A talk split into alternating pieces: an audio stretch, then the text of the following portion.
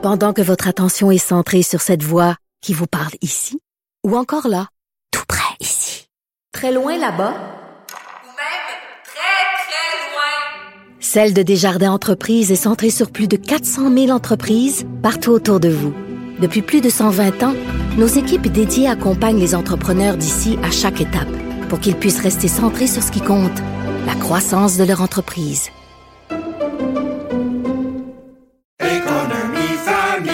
Ici Ricardo. Et Émilie, marchand d'IGA. On a envie de vous inspirer à bien manger. À moins de 5 la portion. Suffit de repérer les produits valeurs sûres et de les cuisiner avec une de nos recettes. Les valeurs sûres, c'est bien pensé, hein? Bien sûr! Détails sur IGA.net.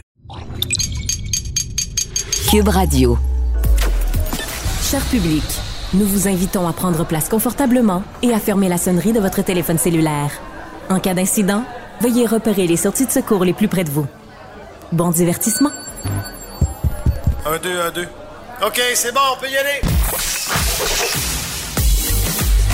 Sophie Durocher. Elle met en scène les arts, la culture et la société pour vous offrir la meilleure représentation radio. Sophie Durocher. Tout un spectacle radiophonique. Bonjour tout le monde, j'espère que vous allez bien. Moi, en tout cas, je suis en pleine forme. Savez-vous pourquoi? Parce que je viens de terminer la lecture d'un livre extraordinaire. Et euh, ben, dans le cadre de mon travail, j'en lis beaucoup des livres. Et ben, quand le livre est mauvais puis que tu es obligé de le lire pour le travail, c'est plate, puis c'est plate longtemps.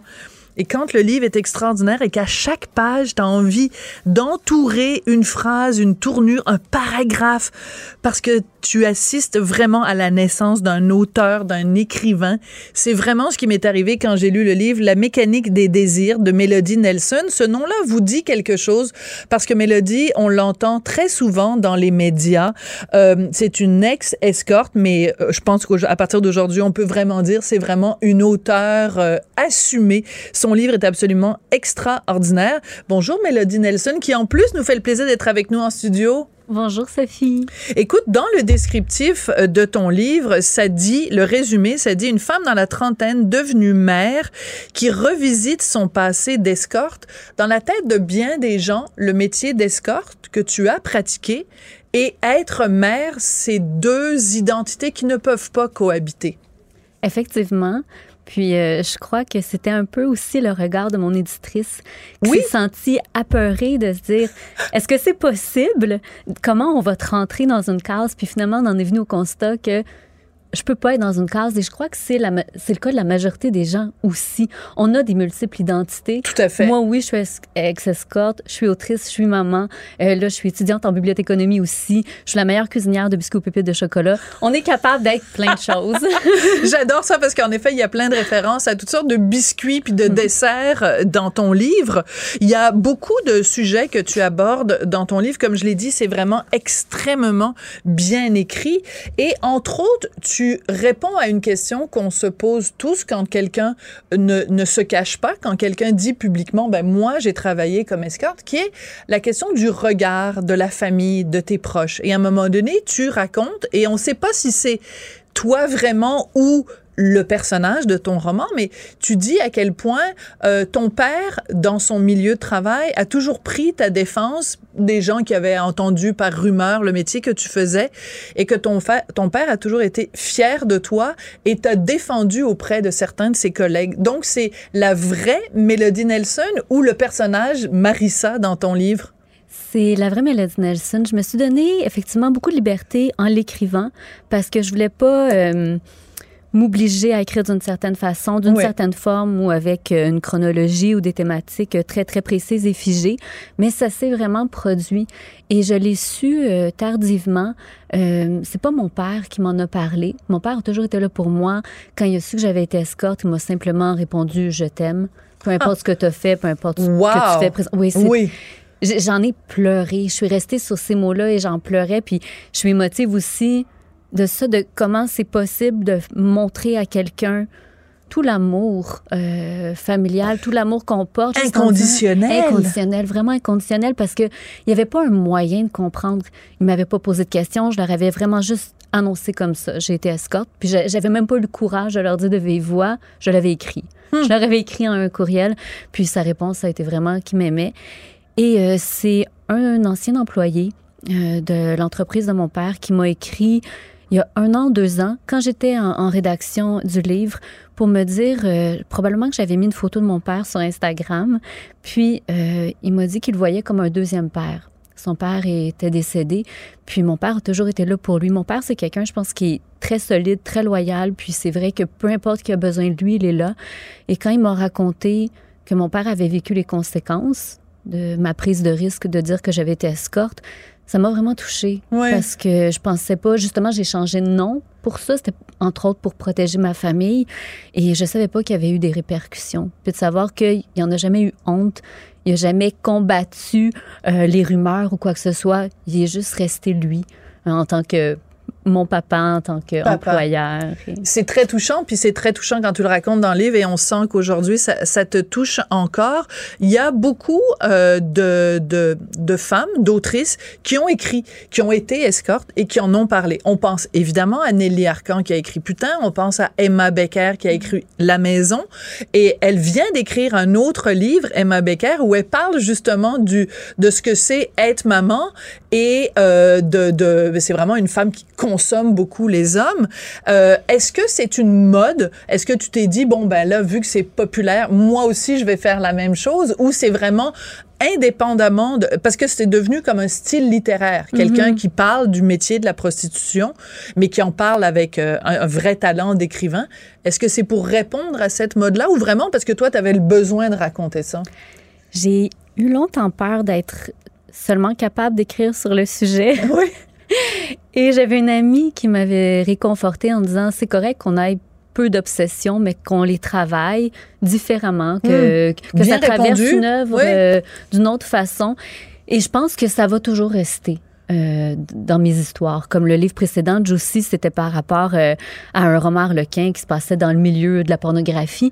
Euh, ça m'obsède, ça me fascine, le monde de l'industrie du sexe. Ce que j'ai aimé d'Emma Baker, de son plus récent, justement, c'est qu'elle parle de la notion de désir maintenant, après avoir été escorte. Puis j'étais surprise aussi de voir que la maternité s'immisçait dans, dans son récit. Et parfois, ça en était presque frustrant parce que je me disais oh, c'est des, des, réflexes que j'ai aussi, des réflexions que j'ai, puis en même temps, on est porté à, à se comparer et à ne pas nécessairement aimer ce qu'on voit dans le livre d'une autre en se disant, ah, je suis pareil.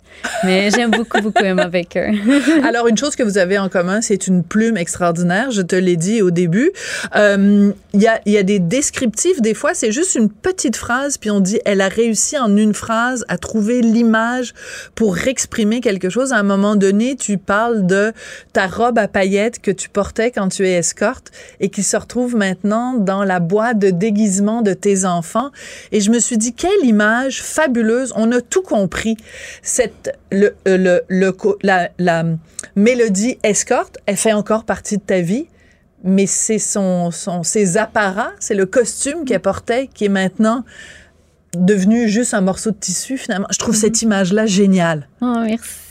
C'est vraiment gentil. J'aimais ça aussi me relire puis retenir certaines phrases comme ça. Et celle-là, je, je m'étais pas arrêtée. Mais c'est vrai que c'est marquant que ça reste, mais en accessoire dans ma vie, le fait que j'ai été escorte. C'est ça. Puis pourtant, c'est pas accessoire quand même. Alors, mm. euh, ton, ton, ton livre, ton roman est euh, interposé, intercalé. Euh, il y a des moments où tu fais simplement des descriptifs de tes clients. Donc, on imagine que quand tu étais escorte, tu prenais des notes parce que sinon, tu pourrais pas te souvenir d'autant de détails. C'est quelques phrases seulement sur les clients que tu avais. Est-ce que quelqu'un qui est, mettons, la femme ou la blonde d'un de tes clients pourrait lire ton livre et dire, OK, mon mari ou mon chum ou mon patron est allé voir Mélodie quand elle était escorte? Parce que des fois, tu donnes quand même des indices sur le personnage. Est-ce que des fois, les gens pourraient se reconnaître dans le descriptif? Les clients pourraient se reconnaître, ça j'en suis persuadée, mais des proches pas nécessairement. Euh, ces descriptions-là qui, sont intercalées par deux fois dans, dans les récits sont là vraiment pour montrer mon regard sur les hommes, un peu pour jouer sur le fait qu'on pense habituellement qu'une escorte est regardée, est un objet. Là, c'est hmm. moi qui se tourne vers les hommes. Euh, J'avais deux journaux intimes. En tout cas, j'ai eu le temps d'en remplir deux journaux intimes sur ces clients-là. Puis, euh, j'ai surligné justement euh, pour euh, les fins du livre les passages qui m'intéressaient le plus. Et c'était pas dans une optique d'écrire à cette époque-là, c'était vraiment pour me rappeler d'eux. C'est pour ça qu'il y a vraiment des petits détails précis, par exemple leur groupe de musique préféré, leur façon de se vêtir, parce que je voulais pouvoir leur montrer que je les, je les reconnaissais, qu'ils étaient présents dans mon esprit. Et ça, c'est fascinant parce que je me souviens dans le livre de Nelly Arcan, putain, les hommes, c'était juste une accumulation de, de, de, de morceaux de corps. C'était un pénis, des pieds, une main, une bouche. Et toi, je ne sens pas à aucun moment dans ton livre de mépris envers tes clients. Euh, Il y a comme une, une tendresse ou un regard affectueux que tu portes à ces hommes-là. Euh, tu l'expliques comment ce regard-là très euh, très bienveillant que tu avais et que tu as encore aujourd'hui pour tes clients? Je m'y attendais pas. Non? Non, pas du tout. Quand j'ai commencé, j'avais pas nécessairement une vision positive des hommes.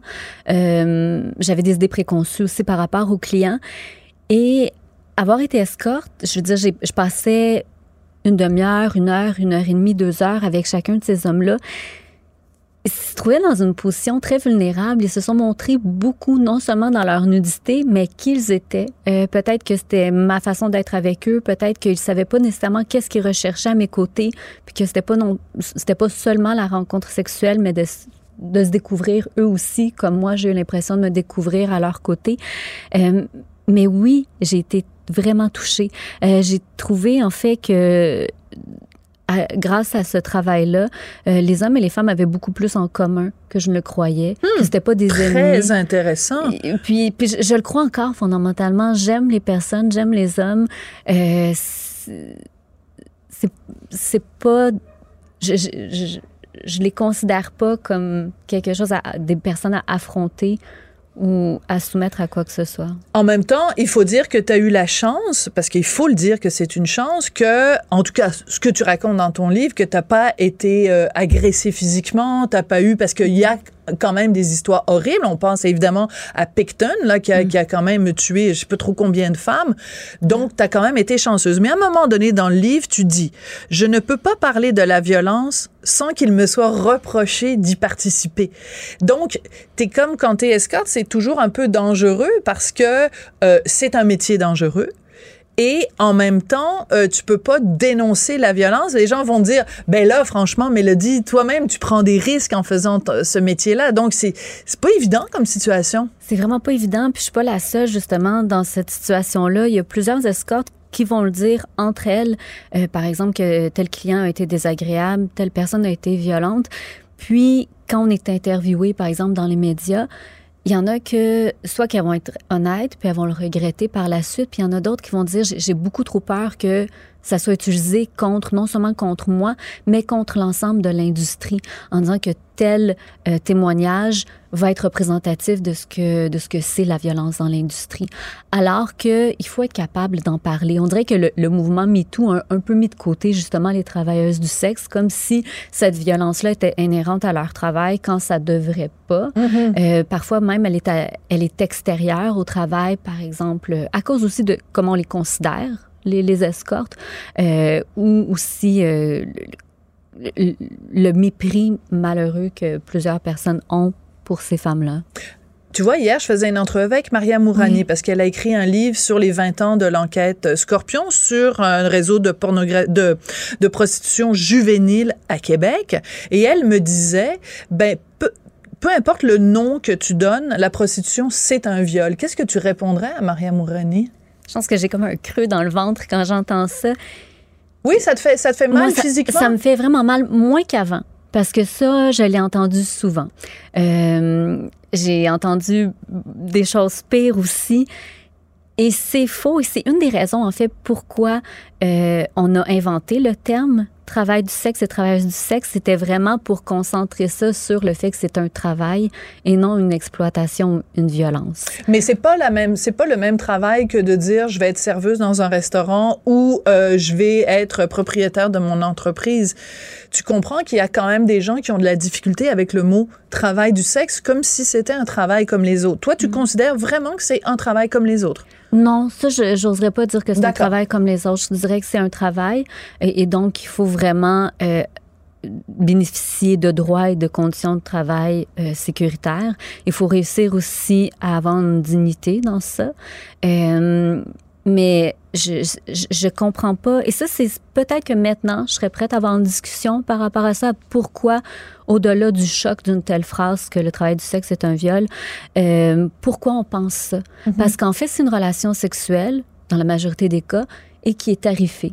Et je comprends pas pourquoi l'argent qui rentre euh, dans ça ferait en sorte que c'est un acte de violence. On a plein de raisons d'avoir des relations sexuelles, que ce soit pour avoir un enfant, pour oublier une chicane ou avoir aussi une autonomie financière. Je réussirai jamais à comprendre pourquoi on concentre sur le travail du sexe le fait que ce serait vraiment euh, un viol dans ces cas-là. Parce que le consentement doit être établi. Oui. Et les limites même sont souvent, en, en tout cas selon moi, dans, pour plusieurs des cas, les limites sont beaucoup plus euh, précisées dans un rapport tarifé que dans un rapport à l'extérieur de l'industrie. Très intéressant. Écoute, on pourrait en parler pendant des heures. Je l'ai mentionné quand même. Il faut revenir à ça avant de se quitter. Tu es euh, donc une, une, une ancienne escorte devenue mère et on sent la présence de tes enfants à travers le livre. Tu en as deux, euh, mais ils sont pas au cœur du livre. Euh, un jour, tes enfants, qui sont jeunes maintenant, vont lire le livre. Qu'est-ce que tu aimerais qu'ils retirent de ce livre-là? Que je les aime. Oh.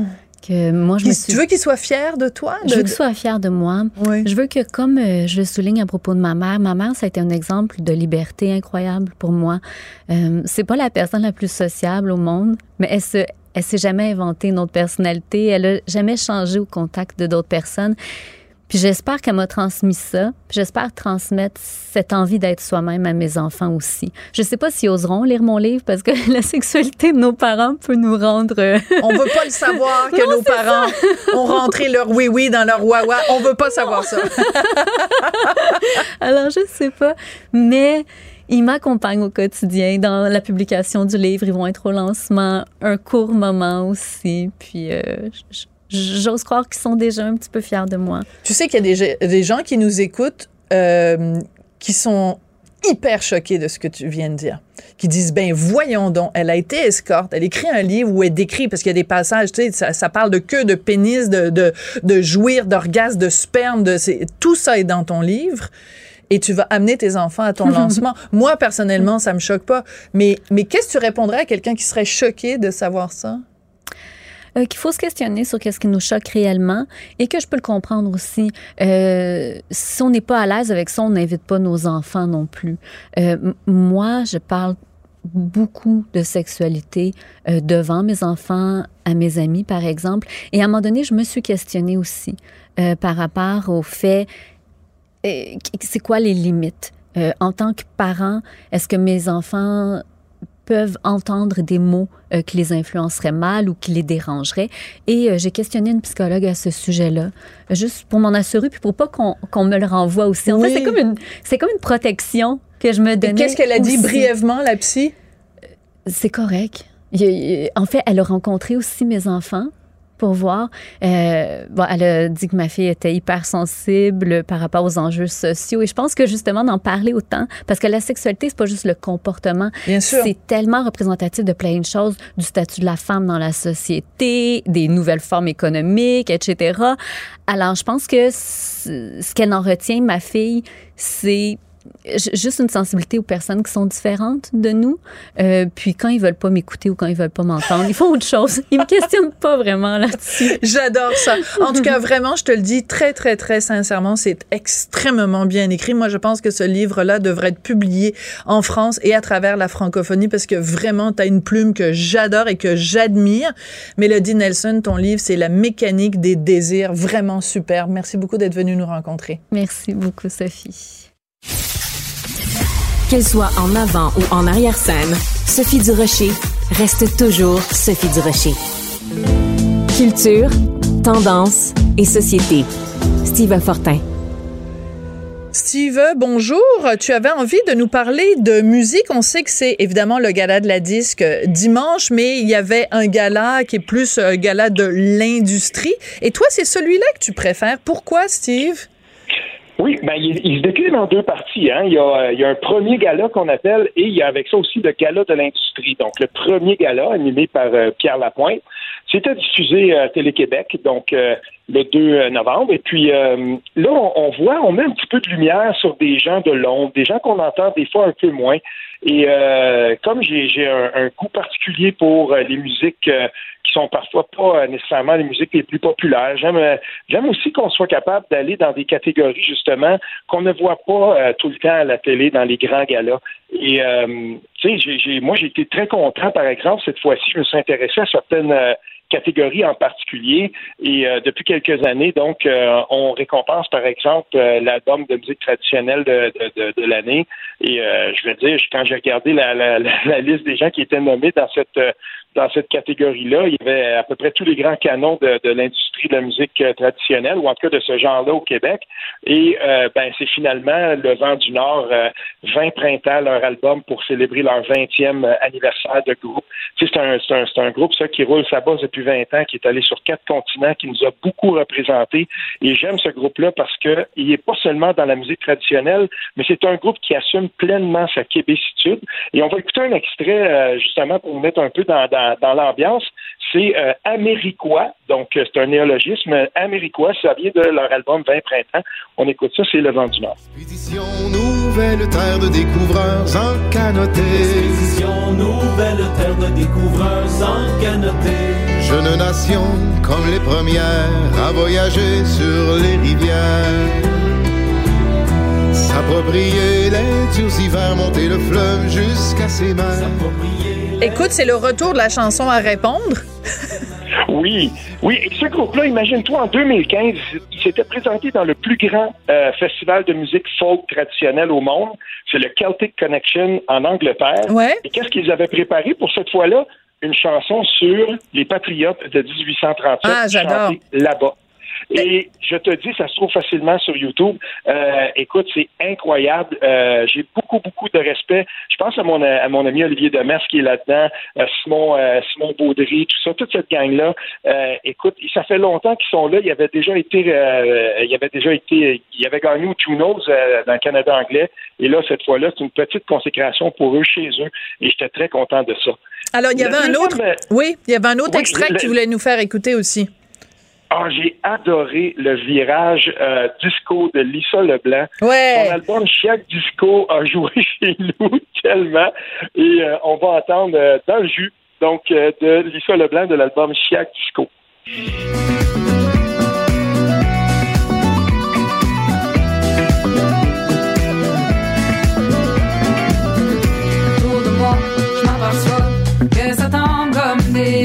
J'ai passé au triage, je suis la prochaine à y aller. Je te donné à essayer de remplir un puissant fond. Mais comment combler un vide qui n'a pas encore de nom? Alors, euh, écoute, en Acadie, ils sont fous d'elle. Hein, ils sont fous d'elle. Ben nous aussi, on l'aime depuis évidemment ma vie, euh, c'est de la marde. Donc, elle a remporté euh, des prix au Gala de la disque. Attends, je suis en train de, de regarder ça, évidemment, parce que mon ordinateur ne veut pas coopérer euh, avec. Elle était nommée dans deux catégories, Sophie. Donc, euh, elle n'a pas gagné l'album du choix de la critique. C'est Hubert Lenoir qui a gagné ça. L'album pop de l'année, elle l'a eu. Et dans le gala de l'industrie, elle a aussi gagné la réalisation de l'année. Et cet album-là, c'est un trésor de réalisation, vraiment. Il y a beaucoup de recherches dans les beats, dans les dans la facture euh, qu'on entend, dans cette facture euh, de, de, de mixing. là. Écoute, c'est vraiment un petit chef-d'œuvre, ce, ce- cet album-là. Puis ça nous lance dans la fin de semaine là, de manière vraiment, vraiment intéressante. Ouais, moi j'adore j'adore Lisa Leblanc et j'adore en effet cet, cet album-là. Et euh, tu vois, ces deux exemples que tu nous as donnés, Lisa Leblanc qui vient d'Acadie euh, et euh, et euh, Vent du Nord, euh, c'est aussi euh, peut-être une une façon de réintéresser euh, les jeunes parce qu'on sait, hein, c'est les chiffres sont sortis cette semaine dans euh, euh, Ouais. Spotify euh, Québec. Il y a un seul artiste euh, francophone dans les 100 euh, chansons les plus écoutées et c'est Fouki euh, qui chante euh, en français. Mais sinon, euh, des francophones québécois, il n'y en a pas euh, écouté au Québec. Donc, euh, on encourage tout le monde, redécouvrez donc la chanson francophone, qu'elle vienne d'ici au Québec, qu'elle vienne du du Nouveau-Brunswick qui viennent, on s'en fout. Euh, la- écoutez de la musique en français, puis je signale à tout le monde aussi que Cube Musique, ça existe, puis euh, si vous si vous trouvez que Spotify, il y a pas beaucoup de référencement de la musique francophone, ben abonnez-vous donc à Cube Musique parce que eux, ils savent comment faire du référencement pour la, la musique francophone. Écoute, on va écouter le gala dimanche, euh, Steve, et puis on s'en reparlera sûrement la semaine prochaine. Certainement. Salut, bonne fin de semaine. Pendant que votre attention est centrée sur vos urgences du matin, vos réunions d'affaires du midi, votre retour à la maison ou votre emploi du soir, celle de Desjardins Entreprises est centrée sur plus de 400 000 entreprises à toute heure du jour. Grâce à notre connaissance des secteurs d'activité et à notre accompagnement spécialisé, nous aidons les entrepreneurs à relever chaque défi pour qu'ils puissent rester centrés sur ce qui compte, le développement de leur entreprise. Ici Ricardo. Et Émilie, marchand d'IGA. On a envie de vous inspirer à bien manger. À moins de 5 la portion. Suffit de repérer les produits valeurs sûres et de les cuisiner avec une de nos recettes. Les valeurs sûres, c'est bien pensé, hein? Bien sûr! Détails sur IGA.net. Vous vous demandez si les plantes ressentent de la douleur? Ou encore, comment est-ce que les daltoniens voient le monde? Le balado en 5 minutes est pour vous. Explorez la science, l'actualité et l'histoire en un temps record. La Feu, en collaboration avec le gouvernement du Québec, est fière de propulser la série Balado en cinq minutes. Ne laissez pas les questions sans réponse plus longtemps. En 5 minutes, disponible sur l'application et le site cubradio.ca. Elle est parfois dramatique. D'autres fois, satirique. Mais chose certaine, elle ne joue jamais la comédie. Sophie Durocher. C'est tout en anglais. Sophie Durocher. C'est toi qui as tiré la sonnette d'alarme? Le Québécois moyen était Guy Nantel. euh, quelqu'un qui subissait et qui se disait je ferme ma gueule parce que je veux pas perdre ma job. La rencontre. Cet asservissement, cette servitude volontaire. C'est quelqu'un qui va dire par exemple moi j'étais allé à l'urgence là, j'ai attendu 6 heures, OK? La rencontre. Nantel. Durocher. Rien ne va plus sur Twitter depuis que Elon Musk, le diable incarné, a pris possession de l'entreprise. Euh, Guy Nantel, est-ce que toi, ça t'inquiète? Est-ce que d'abord, est-ce que tu vas continuer? Est-ce que tu vas payer, toi, 8 dollars pour avoir un compte certifié sur Twitter? Euh, ben écoute, moi tu me connais, je, je suis un être plus nuancé que toi, alors Ah, je vais dire ça dépend. Je pensais que tu allais dire je suis cheap. je suis près de mes sous. Plus cheap et plus nuancé.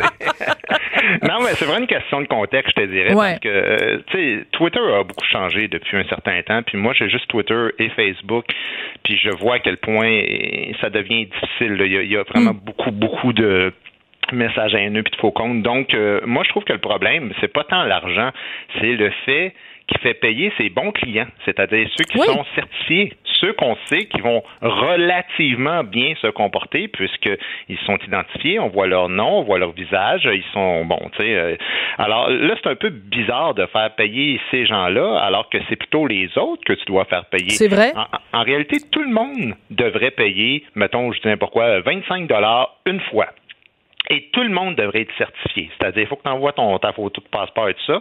Et à partir du moment où on voit pas ta photo et ton nom, boum, t'es dehors. Et le fait de faire payer tout le monde, ben, ça ferait en sorte qu'il n'y aurait pas de gens qui auraient 17 comptes euh, puis qui Voilà. nous enverraient euh, des faux, euh, des, des photos de pénis ou de ça, de merde ou de je sais pas quoi, puis des bêtises qui en finissent plus. Parce que le problème, c'est vraiment les faux comptes. Tu sais, le nombre de personnes maintenant, là, tu sais, tu regarderas quand tu reçois des bêtises, là, tu regardes, là, Des c'est bots. toujours deux, deux abonnés, un abonné, Ouais. anonyme, avec euh, un visage de, ben, tu sais, on voit pas la personne, puis cette personne-là a 5 ou 10 comptes, puis finalement, ben, t'as beau suspendre la personne, t'as beau le bloquer, il réussit toujours à te rejoindre. Oui, puis donc il y a ce problème-là, évidemment, des faux comptes. Il y a le problème aussi tout simplement des gens qui ont des comptes anonymes. Moi, je trouve ça épouvantable. Moi, euh, je et, et comme toi, euh, comme Richard, on prend des risques tous les jours en émettant des opinions, mais on le fait à visage découvert. Alors quand il y a Mm. quelqu'un qui me dit t'es une crise de salope ou t'es une mal baisée, mais qu'il le fait euh, sous un pseudonyme en n'utilisant pas sa vraie photo, ben dès le départ, je n'ai aucun respect pour cette personne-là. Alors euh, le problème, moi, le deuxième problème que je vois avec euh, Twitter, c'est que quand tu te fais harceler, intimider ou que tu es l'objet de menaces sur Twitter, c'est du gros n'importe quoi. Je l'ai déjà raconté à cette antenne et je vais le raconter une autre fois parce que je me souviens plus si c'est à toi que je l'ai raconté ou pas. Mais moi, il y a quelqu'un sur Twitter qui a dit euh, je, je souhaite que Sophie Durocher soit giflée tellement fort qu'elle va se ramasser dans le coma pendant plusieurs années. J'ai déposé une plainte formelle auprès de Twitter. Ben, le gars, il est encore sur Twitter. Twitter a Oui, rien Ah ouais. fait. Non, non, c'est, t'as tellement raison, là. C'est tout à fait. Euh, Écoute, le, problème est réellement là, t'as raison. Le problème de Twitter, c'est la définition de ce qu'ils considèrent acceptable ou non d'émettre comme opinion. Tu sais, il y a des gens qui sont suspendus là, sur Twitter parce Pour que des ils euh, la légitimité, mettons, de certaines idéologies, euh, tu sais, communautaristes ou des trucs comme ça, euh, qui sont déjà loin de faire l'unanimité dès le départ. Euh, euh, et les autres se font suspendre, tu sais. Alors que d'autres personnes c'est carrément criminel ce qu'ils font. Moi, puis toi, tu as été victime de ça. Moi, j'ai été victime Ben aussi oui. de, entre autres, évidemment, de, de, de menaces de mort avec des mots à peine couverts, d'usurpation d'identité aussi, moi, dans le but de faire une fraude. La personne se faisait passer pour moi euh, quand j'étais en politique, demandait des dons pour euh, sa campagne, dans le fond ma campagne, qui était devenue la sienne. Et euh, donc, a fallu dans les deux cas là, de menaces de mort et de fraude, imagine-toi, même la police se faisait dire non par Twitter. Et c'est finalement des juges quoi. qui ont dû se prononcer. Et, et- et après ça, ils me font rire parce que, tu sais, par exemple, euh, si tu fais la moindre insulte, mettons, à partir de la couleur de la peau de quelqu'un, ben évidemment, tu es suspendu, avec raison. Moi, j'ai pas de problème avec ça. Mais des anglophones qui te traitent de fucking frog, là. Oui, il n'y a aucun Euh, problème. Hey, aucun problème, aucun problème. Puis là, je fais comme moi, je, je les envoie et à chaque fois, à chaque fois, que ce soit des menaces de mort ou des fucking frogs ou des trucs comme ça, euh, ou, ou évidemment quelque chose d'haineux ou du harcèlement, toujours la même réponse. C'est écoute, tout ça est totalement en lien avec nos politiques euh, internes et blablabla. Bla, bla, bla. blablabla. Merci de nous écrire. Vous êtes un client fantastique. Alors là, tu sais, à un moment donné, euh, ça devient une liberté d'expression qui est totalement arbitraire puis qui est axée sur la morale contemporaine et non pas sur le légal ou sur la vérité réelle, tu sais. Ouais. Euh, un autre problème euh, avec Twitter, je sais pas si tu te rappelles avant. Maintenant, ça a changé. Tu peux plus faire ça. Avant, tu pouvais. ah, Maintenant, la seule façon de retweeter quelqu'un, de partager un tweet, c'est t'appuies sur l'espèce de petit truc qui tourne là et euh, ça retweet. Donc, tu partages exactement le tweet de la personne. Mais avant, tu pouvais faire un faux retweet. Alors, tu avais juste à écrire RT puis tu pouvais dire RT euh, euh, Guy Nantel, je suis un imbécile. Donc, tu pouvais faire comme si Guy Nantel avait vraiment dit ça. Et moi, ça m'était arrivé. Il y avait un gars qui s'appelle Paquette le Chameau. Je le sais que ça fait bizarre de raconter ça, là. Mais il y a quelqu'un qui se cache derrière le C'est compte qui, c'est pour ça que je ris. voilà, euh, qui avait euh, euh, inventé un faux tweet que j'aurais supposément écrit. Le problème, c'est qu'il y a des gens comme Dan Bigra et d'autres qui ont pensé que j'avais vraiment écrit ce que j'avais absolument pas écrit et que moi à ce moment-là j'étais embourbée dans une poursuite euh, au civil et même les avocats de la partie adverse pensaient que j'avais vraiment écrit ça. Donc, les gens ne se rendent pas compte à quel point des propos que tu tiens sur Twitter peuvent avoir des conséquences légales énormes pour les personnes impliquées. C'est une longue histoire, mais je, trou- je trouvais ça important de, de le partager Non, non, parce que les gens disent Ah, histoire. c'est pas grave, c'est sur les médias sociaux. Ben, attends deux secondes, toi. C'est pas grave, puis- c'est les médias sociaux. Bon, ah, bon. Puis écoute, tu parles, tu parles de ce gars-là, là, euh, le, Ouais, le, le chameau. Le chameau, là. Ben moi, je sais c'est qui personnellement ce gars-là. Ben Euh, oui, moi je le sais, j'ai envoyé une mise en demeure pour qu'il arrête. Ben, il, a, écoute, il a bien fallu que je sache c'était qui. pas. Euh, Ouais. Et puis, euh, ben, finalement, même la semaine dernière, il a Hein? continué de, de me saloper. Et imagine-toi que j'ai découvert qu'il travaillait pour la compagnie qui distribue mon livre. Tu me Alors moi, j'ai appelé la compagnie qui distribue mon livre et je leur ai expliqué que je trouve ça un peu embêtant. Moi, de, j'aurais fait l'analogie comme mon producteur. Je, trouve ça embêtant. Euh, moi, si j'ai mon- un producteur de spectacle, mais les gens qui travaillent pour mon producteur passent leur temps à me saloper ces Ben réseaux sociaux. Alors j'ai dit, il va falloir faire du ménage. Puis je veux surtout pas que ce gars-là perde sa job, mais je veux qu'il réalise à quel point il faut que je choisisse son camp à un moment donné. Je ne demande pas de faire ma promotion, je ne demande pas de faire la roue quand il entend parler de moi, mais je demande que s'il travaille pour le distributeur qui vend mon livre euh, partout à travers le Québec, ben, qu'il passe pas son temps à, court-circuiter et à saboter le travail qu'on fait. Mais pour te, je, je te raconte ça pour te dire à quel point les gens réalisent mal à quel point euh, tu es tenu responsable de ce que tu fais. On dirait qu'il y a toujours cette espèce de forme, un peu comme quand les gens sont au volant, cette espèce de forme de bulle de protection euh, où il t'arrivera rien, alors que c'est totalement faux. Il peut y avoir des conséquences Ouais. énormes et, et- et avec euh, rétroaction, là, tu, je veux dire, par exemple, tu vois, euh, c'est arrivé combien de fois? Les gens, ils passent euh, des entrevues pour des emplois, puis ils se font, puis des politiciens, des gens, ils se présentent en politique, mais finalement, ah oui, t'as écrit ci, t'as écrit ça. Pensez-y donc à deux fois avant d'écrire des maudites niaiseries qui, de toute façon, donnent absolument rien dans la vie, tu sais. Ouais. J'en ai une bonne pour toi. Puisqu'on parle de ce monsieur-là, peux-tu croire qu'il y a quelques années de ça, il y a eu un portrait dithyrambique de lui, comme quoi c'était un influenceur, puis qu'il était donc extraordinaire, puis que c'était donc formidable ce qu'il faisait sur Twitter. Dans quel média ça a été publié, d'après toi? Ouais, c'est comme ça que je l'ai retrouvé, Sophie. Dans le Devoir? Mais ouais. Ah, je pensais que c'était après. Tu vois, je me, je, non, mais moi, ça fait quelques années. C'était dans le Devoir. Il y a dix ans, le, le, Devoir a fait un truc extraordinaire en disant qu'il avait bien fait de me ridiculiser sur un. Oui, oui, mais non, je mais disais, le Devoir, allô, le Devoir, le gars. Mais pas que, pas que. Il avait donné des entrevues à la radio de Radio-Canada aussi. Moi, c'était comme ça, en faisant juste le nom de son site anonyme. Et là, j'ai découvert, euh, en fait, histoire courte, j'ai découvert au départ qu'il vendait, euh, qui était la, la, quelqu'un euh, très important dans, dans, dans une librairie euh, bien importante. Puis finalement, Ouais. il voulait vendre mon livre. Ben, j'ai dit, ben non, euh, la, la- personne qui veut vendre mon livre m'envoie de chier tous les jours puis dit que je vais être le plus minable. tu sais. Alors, c'est complètement absurde. Et évidemment, comme tu dis, que des, que des grands euh, médias fassent la promotion L'apologie, ouais, exactement. L'apologie de gens qui, qui tiennent à la journée longue des propos haineux euh, sous le couvert de l'anonymat euh, de surcroît. je, je suis quand même assez étonné de ça. Ouais. Guy, on aurait plein, plein, plein de choses à dire sur Twitter. Je pense que tu es ce soir à, à l'émission Le Monde à l'envers où vous allez aussi parler de Twitter. Alors, Mhm. pour compléter, on, on va t'écouter ce soir, puis on se retrouve la semaine prochaine. Toujours un plaisir de te parler. Parfait, merci. Bonne fin de semaine. Ciao, ciao.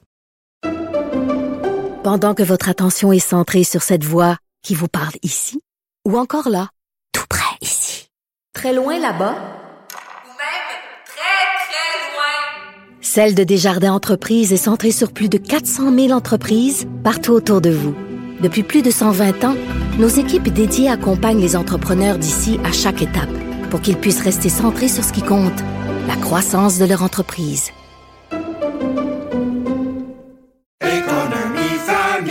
Ici Ricardo. Et Émilie, marchand d'IGA. On a envie de vous inspirer à bien manger. À moins de 5 la portion. Suffit de repérer les produits valeurs sûres et de les cuisiner avec une de nos recettes. Les valeurs sûres, c'est bien pensé, hein? Bien sûr! Détails sur IGA.net. Vous vous demandez si les plantes ressentent de la douleur? Ou encore, comment est-ce que les daltoniens voient le monde? Le balado en cinq minutes est pour vous. Explorez la science, l'actualité et l'histoire en un temps record. La Feu, en collaboration avec le gouvernement du Québec, est fière de propulser la série Balado en cinq minutes. Ne laissez pas les questions sans réponse plus longtemps. En cinq minutes, disponible sur l'application et le site cubradio.ca.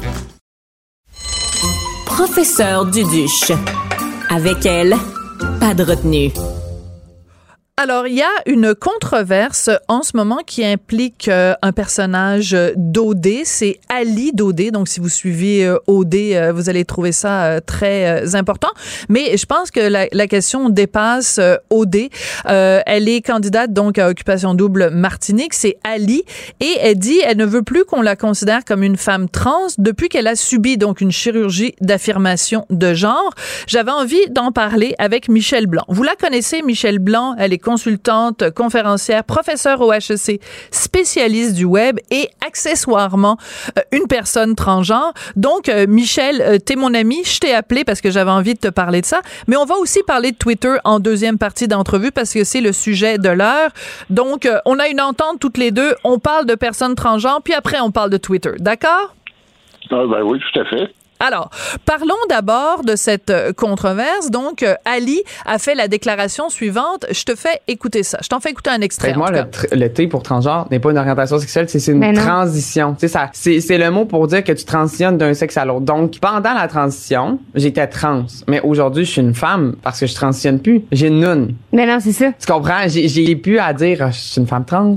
Ben non, Christ. Je me suis, je me suis assez fait chier pendant trois mois à me faire opérer puis à me rentrer des dans le fond de la noune que je suis une femme, là. Tu comprends? Ouais. Ben, c'est vrai. Alors, qu'est-ce, comment tu réagis à ça, Michel? Ben, je trouve qu'elle a raison. Puis, euh, en même temps, en même temps, euh, c'est certain. Tu sais, moi, j'ai été, j'ai fait ma transition euh, dans les médias, euh, aux yeux de tous. Alors, euh, malheureusement, j'étais une transsexuelle le reste de mes jours, euh, dans les yeux des autres. Mais effectivement, j'étais une femme. Puis, euh, puis moi, ce que j'aime pas, c'est, c'est le terme transgenre. J'aime mieux transsexuel que transgenre. Euh, puis, chaque trans a, son histoire. Ouais. Il y, a, y y des trans qui pourront jamais avoir la chirurgie euh, de réassignation sexuelle parce qu'ils n'ont pas la santé. Ils n'ont pas le cœur assez fort ou euh, ils font trop d'autres pressions, mais quand même, c'est quand même des femmes, tu sais. Euh, et euh, il y en a qui voudront, c'est triste à dire, mais il y en a qui voudront pas avoir l'opération parce que c'est payant de se prostituer en étant trans. Ouais, en ayant gardé l'appareil génital euh, masculin. Mais Michel, je veux juste te poser une question. Euh, si euh, je fais euh, une prise de ton ADN, ton ADN va m'indiquer quand même que tu es un homme. Pas vraiment. Même ça, là. Même ça, c'est, tu sais, l- l'organisation. Les chromosomes. Tes chromosomes, c'est les chromosomes ben, d'un homme. Mais, mais justement, ça, euh, tu sais, la science là, est beaucoup plus complexe. Tu sais, on, on, on est dans une société où on aime la binarité, hein? Euh, grand, petit, blanc, noir, gauche, droite. euh, Oui, mais quand même, bas. Michel. Michel. Non, mais c'est ça, même Il y a dans les les XX puis il y a les XY, là. Il y a beaucoup plus que ça. Il y a une affaire comme à peu près huit chromosomes, si, si ma mémoire est bonne. Euh, il y en a que c'est XXX, il y en a que c'est XXY, et il y en a que c'est autre chose. Et, euh, oui, mais c'est quoi? C'est comité olympique- 0,1% de la population? Mais, mais c'est ça pareil. Tu sais, je veux dire, ça existe pareil. Euh, y- tu sais, il y, en a, il y a même des gens euh, qui sont nés, qui étaient convaincus qu'ils étaient des hommes, puis à un moment donné, ils ont mal au ventre, ils sont à l'hôpital, puis ils se rendent compte que finalement, la personne avait des ovaires. Oui, En mais c'est d'avoir des- 0,01% de la population. Je veux juste qu'on qu'on dise quand même que dans la grande majorité, pas dans la totalité, mais dans la grande, grande, grande majorité des cas, tu as des XX puis t'as des XY et il y a un principe féminin et un principe masculin. Et toi, tu es venu au monde avec un principe masculin et donc tu as eu une opération chirurgicale et tu as pris des hormones qui font en sorte qu'aujourd'hui, tu es une femme trans. Mais est-ce que tu peux comprendre qu'il y a des gens qui ont de la difficulté avec euh, la déclaration d'Ali qui dit j'ai une noune, je suis une femme. Est-ce que la, féminité, ça se réduit à une opération chirurgicale qui donne une noune? C'est une bonne question, puis c'est une question auquel c'est difficile de répondre.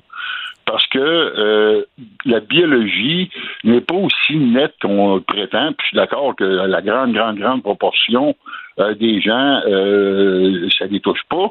Il y a quand même un pourcentage plus important qu'on pense. Euh, tu sais, écoute, moi j'avais lu une statistique à un moment donné que un enfant sur 200 aurait un problème euh, sexuel, euh, que ce soit au niveau des chromosomes, au niveau génital ou au niveau même de l'ADN. Il y en a beaucoup plus qu'on pense. Puis tu sais, on, on parle des intersexes, par exemple. Là. C'est quand même beaucoup de monde, ça, les intersexes. Ça, c'est, euh, on appelait ça avant ça les Les hermaphrodites. Ouais, ouais, on n'utilise plus ce terme-là, je comprends. Mais encore une fois, Michel, et je- j'adore discuter avec toi parce qu'on le fait en tout respect. Mais encore une fois, quelqu'un qui est intergenre, c'est quand même une extrême minorité. Je veux dire, ça- ok, on va re- revenir à la biologie. Ok, pour faire un enfant, ça prend un principe biologique féminin et un principe biologique masculin. Tu peux pas créer un être humain s'il n'y a pas, euh, biologiquement parlant, un principe masculin et un principe féminin. Ça, c'est quand même... Puis, tu sais, moi, puis moi, je suis pas contre le féminin, masculin, je suis pas contre maman, papa, et je suis même contre le wokisme. On s'entend, là? D'accord. Mais, mais, mais n'empêche qu'il y a des réalités qui sont pas simples. Puis, tu sais, il y, a- il y a une personne, moi, que j'ai, je sais pas, tu as sûrement connu, Marie-Marcel Godbout, qui est décédée. Euh, ben peut-être. Écoute, je suis tellement mauvaise avec les noms, mais euh, Bon, ben, je l'ai pas connue personnellement en tout cas. Ben, Marie-Marcel Godbout, on l'appelait la mère Thérèse des trans, OK? D'accord. Euh, C'est une, une femme euh, trans qui, euh, pendant des années, euh, a aidé la communauté, c'est elle qui a fondé l'Association des transsexuels du Québec. D'accord. Et qui a aidé, et qui a aidé les trans pendant des, des décennies, OK? Ouais. Elle, quand tu regardais dans la rue, là, c'était une femme. Tu n'avais même pas de questions. En plus de ça. elle Oui, je viens de voir une photo d'elle, là. Ouais. Bon, et elle a, elle a invité, euh, elle a adopté un enfant à très bas âge. Elle a élevé son enfant, qu'il est devenu grand-mère. Puis elle, moi, j'ai de la misère avec ça. Elle disait, moi, je suis fier d'être née trans. Ça m'a pris des années à comprendre ce qu'elle disait. Puis effectivement, je suis fier d'être trans parce que le fait que je sois trans, je sais que j'ai sauvé des vies et je suis fier de ça. Je suis fier d'avoir parlé puis d'avoir exprimé euh, ma différence. Maintenant, euh, je comprends des trans qui, euh, puis c'était même ça, l'épitome, on appelait ça le stealth, OK? Tu changes de sexe, tu deviens l'autre sexe, et les gens ne savent même pas que tu as déjà été le sexe d'avant. sais? Ça, c'était comme le but ultime de bien des trans. À un moment donné, dans un des meetings de l'Association des trans du Québec, il y avait quelqu'un qui était assis dans le coin, puis je me disais, oh, cette personne-là avoir de la misère à changer de sexe, là, euh, ouh, qu'elle va avoir du travail à faire. Et je suis tombé sur le dos quand j'ai appris que c'est une femme qui était devenue un homme. Ah ouais, ok, je comprends. Eh, Da- Michel, je vais être obligée de t'arrêter là parce que si tu veux qu'on parle de Twitter, il faut qu'on y aille maintenant parce que euh, c'est le temps. Donc, euh, ben, je suis contente de cette discussion. On pourra en parler plus longuement et on y reviendra. Mais je voulais vraiment que tu réagisses à cette déclaration de Noun quand même de Ali de OD. Tu vois comme quoi on peut avoir des conversations très intellectuelles en, en- un vendredi. Écoute, euh, toi, spécialiste du web, comment tu réagis face à cette sorte de démonisation que les gens font de Elon Musk? Est-ce que pour toi, c'est euh, le bonhomme 7 heures du web, euh, Elon Musk? Absolument pas. Puis même au contraire, moi je trouve que c'est une bonne chose parce qu'il va enfin lever le voile sur un, un scandale qui existe depuis près de 20 ans. Euh, le scandale, c'est quoi? Le scandale, c'est que les algorithmes sont secrets. Euh, moi, quand j'ai commencé, là, euh, les faux clics sur Facebook et Google, on parlait de 20 OK? Euh, 20 ans plus tard, euh, selon euh, la professeure Augustine Fou, qui observe ça depuis 20 ans de New York University, on serait rendu à 50% on ne sait pas lequel des deux est le vrai. Wow! C'est scandaleux, OK? Et euh, ça, euh, écoute, même Procter Gamble a coupé de 200 millions leur budget de publicité numérique et ça n'a pas affecté leur vente. On s'entend-tu que c'est assez majeur comme euh, problématique? Mais non, mais c'est intéressant. Ça veut dire que euh, finalement, c'est comme une espèce de bulle. Donc, toi, tu as confiance que Elon Musk, en arrivant à Twitter, va faire le ménage et va redonner ses lettres de noblesse à Twitter? Ben, plus, que ça, moi, je pense qu'il va mettre dans l'embarras et Facebook et Google qui vont devoir éventuellement euh, ouv- ouvrir leurs algorithmes et ouvrir le secret. euh, parce que, tu sais, quand ils font euh, leur rapport à la FSC, euh, FCC, là, Federal Commission pour, pour, pour, euh, à la bourse, Ouais, ouais. euh, puis qu'ils disent qu'il y a 5% de bots, ben, tout le monde les croit et tout le monde Explique-nous c'est quoi les bots? Tout le monde sait pas, là. C'est des robots, en fait, des robots qui créent des faux robots, comptes. D'accord. C'est des faux comptes, OK? Il dit qu'il y en a 5% OK? Puis Elon Musk, il dit, non, moi, moi je pense que c'est plus 30% Mais là, on va savoir le vrai chiffre. Exactement. Et, et en plus de ça, c'est qu'on va voir, parce que tu sais, les algorithmes, là, euh, ils décident, tu sais, on a euh, flushé Trump. Moi, j'aime pas Trump. Mais on l'a flushé, puis en même temps, on a flushé 70 000 comptes républicains.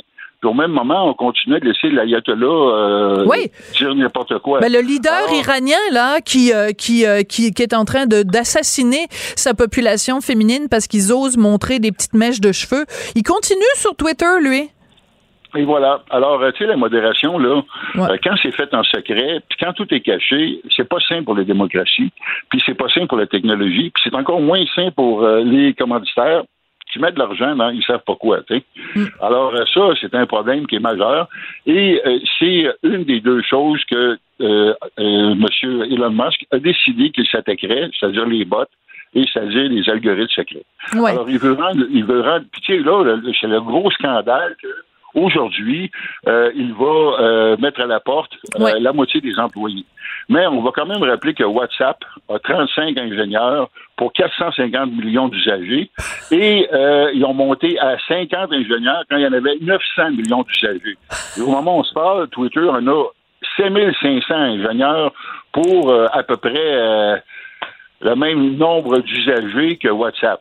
Y a-t-il un problème? Je pense que oui. Il y a trop de monde, il y a trop de monde. Je t'adore, merci beaucoup. C'était très éclairant dans les deux sujets euh, dont tu nous as parlé aujourd'hui. Michel Blanc, donc professeur au HEC, spécialiste du web et accessoirement transsexuel. Merci beaucoup, je t'embrasse. Merci beaucoup, Michel. Moi aussi, je t'embrasse. Merci à Charlotte Duquette et à Marianne Bessette qui ont assuré la recherche aujourd'hui à l'émission. Charlie Marchand qui est toujours fidèle au poste, à la réalisation, à la mise en onde, euh, aux choix musicaux, en tout cas, bref, au soutien moral, à toutes sortes de choses. Merci à vous d'avoir été là et passez une excellente fin de semaine. À très bientôt. Cube Radio.